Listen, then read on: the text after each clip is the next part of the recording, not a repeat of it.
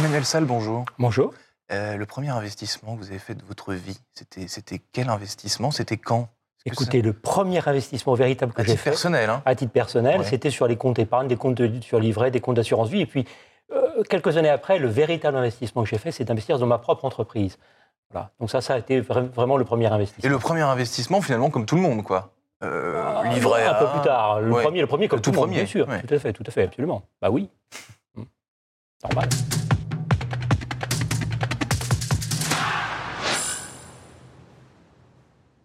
Bonjour à tous et bienvenue au Talk Décideur du Figaro avec euh, aujourd'hui en face de moi Emmanuel Salle, euh, président de la financière de la Cité depuis presque 20 ans. Vous avez aussi passé 10 ans à la BNP Paribas. Votre métier, Emmanuel Salle, finalement est assez peu illustrable, il est assez peu connu du grand public. C'est pourquoi je vais vous demander de me le pitcher à la manière d'un start-upper que, que, que vous n'êtes ou que vous, vous n'êtes pas ou que vous êtes finalement. On, Vous on a été, euh, parce Ouais, qu'on ouais. a été créé depuis 20 ans.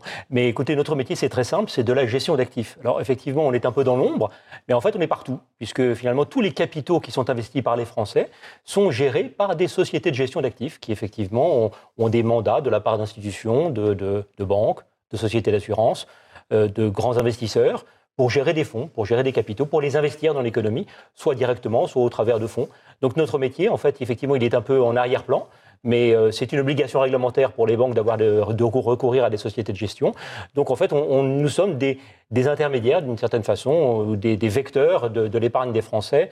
Euh, donc on, s'attache aux banques, aux sociétés d'assurance, on prend, euh, capte l'argent des Français et on l'investit sur les marchés. Et depuis 20 ans que vous êtes donc l'intermédiaire de l'épargne de- des Français, Emmanuel Salle, vous avez vu, j'imagine, ce monde évoluer. C'est pas la gestion d'actifs et le monde de l'investissement, c'est pas la même chose aujourd'hui qu'il y a, qu'il y a 20 ans. Oui, bien évidemment, on a eu une professionnalisation très forte. Je crois également une internationalisation, à la fois en Europe d'abord et puis ensuite euh, sur l'ensemble de, la- planète. Donc aujourd'hui, les portefeuilles d'actions, euh, les portefeuilles d'obligations également de- que nous gérons sont, investis mondialement. Donc on peut librement euh, acheter des actions américaines, des actions chinoises, des obligations irlandaises, que, que sais-je. Donc effectivement, on a une, à la fois une professionnalisation et puis également une internationalisation de l'épargne qui sont effectivement des, des mouvements de fonds extrêmement puissants. Est-ce qu'il y a 20 ans, Emmanuel Salle, il y avait autant d'acteurs dans ce, dans ce monde très particulier que, je le disais, qui n'est pas grand public, que peu de monde connaît, et qui pourtant est au centre de toute, euh, de toute l'épargne euh, des Français Est-ce qu'il y a 20 ans, il y avait moins d'acteurs? Est-ce qu'il y en a beaucoup plus quoi? Il y avait moins d'acteurs Ouais. et effectivement la France se caractérise par une très grande diversité des sociétés de gestion. Il y a tout un écosystème des sociétés de gestion en France. C'est une richesse de, de l'écosystème français, de l'écosystème financier. Il faut le remarquer, on doit avoir aujourd'hui près de 700 sociétés de gestion en France. Donc à la fois de très grosses sociétés de gestion qui sont filiales de BNP Paribas, du Crédit Agricole, euh, de sociétés Qui d'assurance. sont, qui sont plus des- connus qui sont les plus connus, bien ouais. évidemment, et puis également des petites sociétés de gestion spécialisées dans la cli- clientèle patrimoniale ou dans la clientèle institutionnelle. Donc 700, euh, 700 organisations, vous dites comment est-ce qu'on euh, se singularise au, au milieu de, de, de, de, de- de- de ces 700 Parce que je crois a- il y a un peu, il y a un peu, il y a à la fois de grandes sociétés qui sont des filiales de banques, qui donc bien évidemment ont une gestion assez, assez industrielle, qui est liée finalement à leur, à leur structure d'activité. Et puis également, vous avez des sociétés de gestion beaucoup plus, beaucoup plus indépendantes, des sociétés de gestion entrepreneuriales, comme nous le sommes, euh, qui ont la possibilité de prendre peut-être davantage d'indépendance, qui euh, peuvent se considérer, comment dire, davantage libres d'influence et, et de, de, d'attaches idéologiques, si je puis dire. La financière de la cité, donc attache idéologique et, et euh, la financière de la cité. D'ailleurs, pourquoi ce nom? Parce que c'est euh, vous qui avez Bah, choisi. c'est nous qui l'avons choisi. Oui. On est un investisseur dans la cité, au sein de la cité.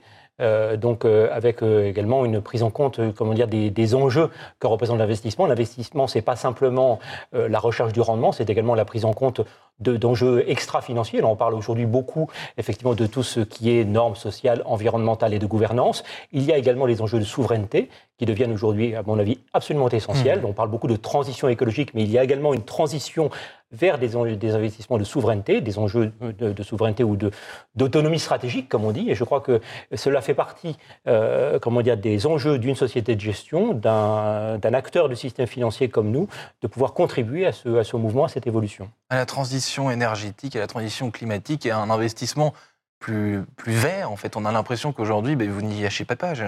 J'ai l'impression que tout, le monde veut être plus, plus, plus vert. effectivement, il y a une sorte. C'est une obsession. Quoi. Ça devient un tout petit peu idéologique. Il y a une forme de verdissement de, de, de l'ensemble de, de l'industrie, avec des aspects qui sont un tout petit peu comiques. Certains fonds d'investissement, d'ailleurs, changent leur nom et rajoute une touche de green dans tout ça. Oui, vous savez, c'est un peu comme M. Jourdain, tout le monde fait, fait du green sans le savoir. Donc, euh, euh, de, notre côté, euh, je dirais que nous nous situons dans cet environnement, donc on doit bien évidemment prendre en considération ces aspects dans notre politique de placement.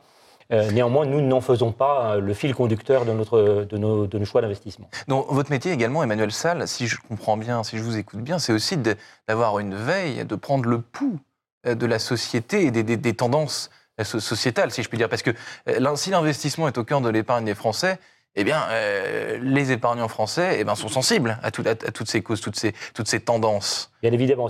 La, la grande difficulté de notre marché, c'est qu'on se situe dans dans le, dans le grand bain, si je puis dire, dans la mmh. bourse. Donc les cours évoluent tous les jours, euh, les prix de marché évoluent tous les jours, mais il faut savoir euh, prendre un tout petit peu de distance par rapport à cette, cette euh, variabilité, si je puis dire, de la bourse pour pouvoir identifier les tendances de fond et, savoir surtout garder son sang-froid lorsque les mouvements de, de, bourse sont orientés à la baisse.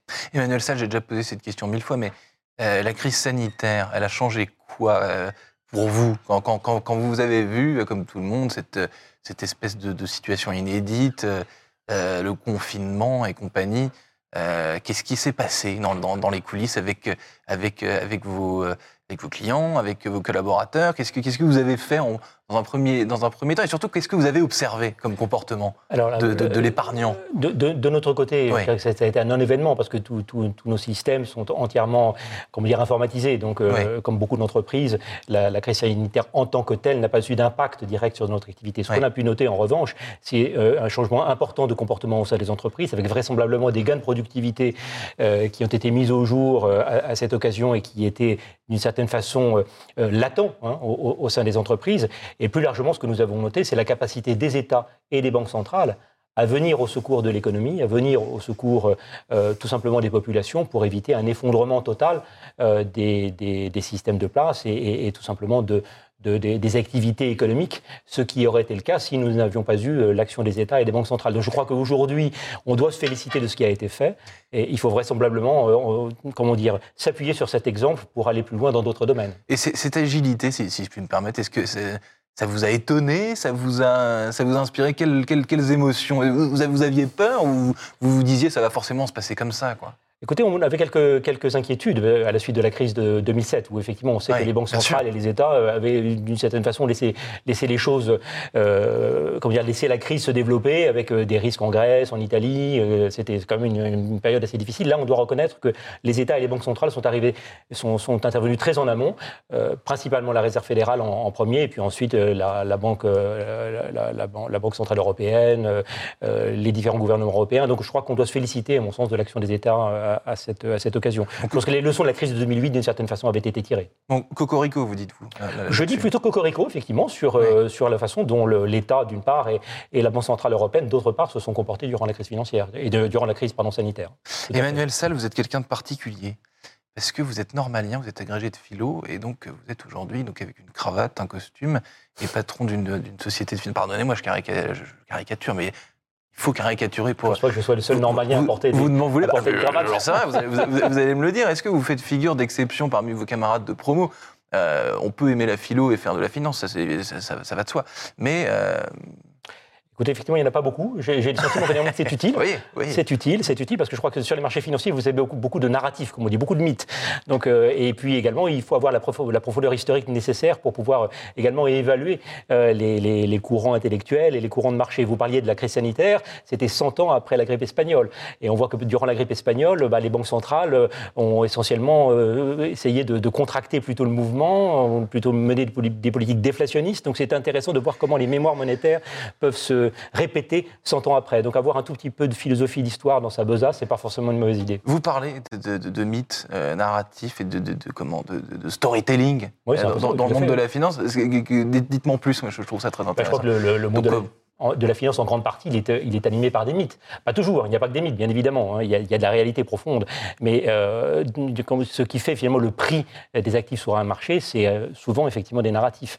Vous avez eu pendant une trentaine d'années euh, la désinflation compétitive, aujourd'hui vous avez le, effectivement la problématique de l'inflation qui est réelle, qui n'est mmh. certainement pas un mythe. Néanmoins, est-ce que l'inflation va demeurer longtemps à ce niveau-là dans le marché? La question se pose. On voit qu'effectivement on a un fort reflux des prix de l'énergie, des prix du gaz.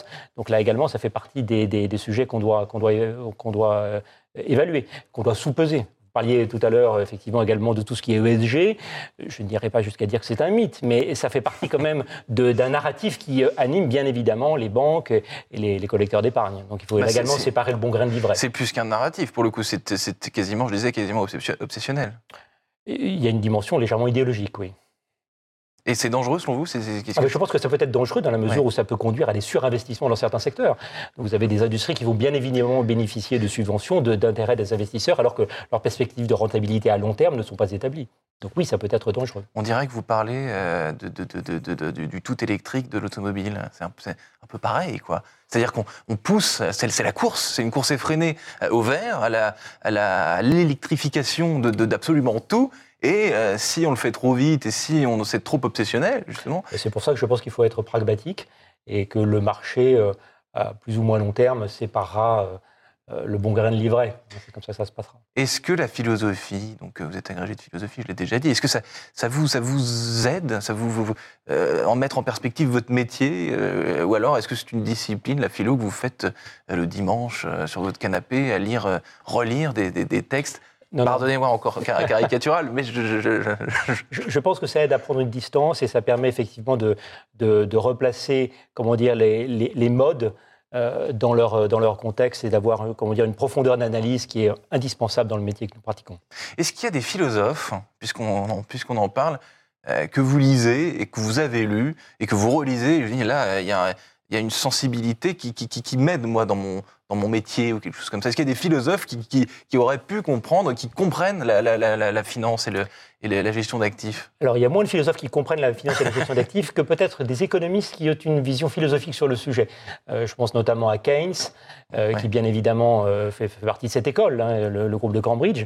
Et donc, je pense que la, lecture de, de, de, Keynes et de tous ceux qui appartenaient au groupe de Cambridge aujourd'hui, où on a besoin des États, on a besoin également des banques centrales pour soutenir l'activité et pour accompagner la, les multiples transitions auxquelles nous devons hmm. faire face, à mon avis, sont, sont, essentielles. Dernière question, il nous reste une trentaine de secondes.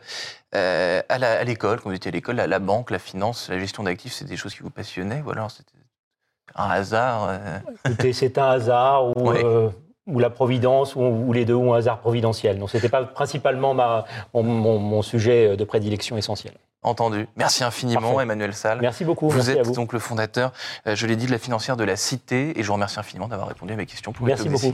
Merci. À bientôt. À bientôt.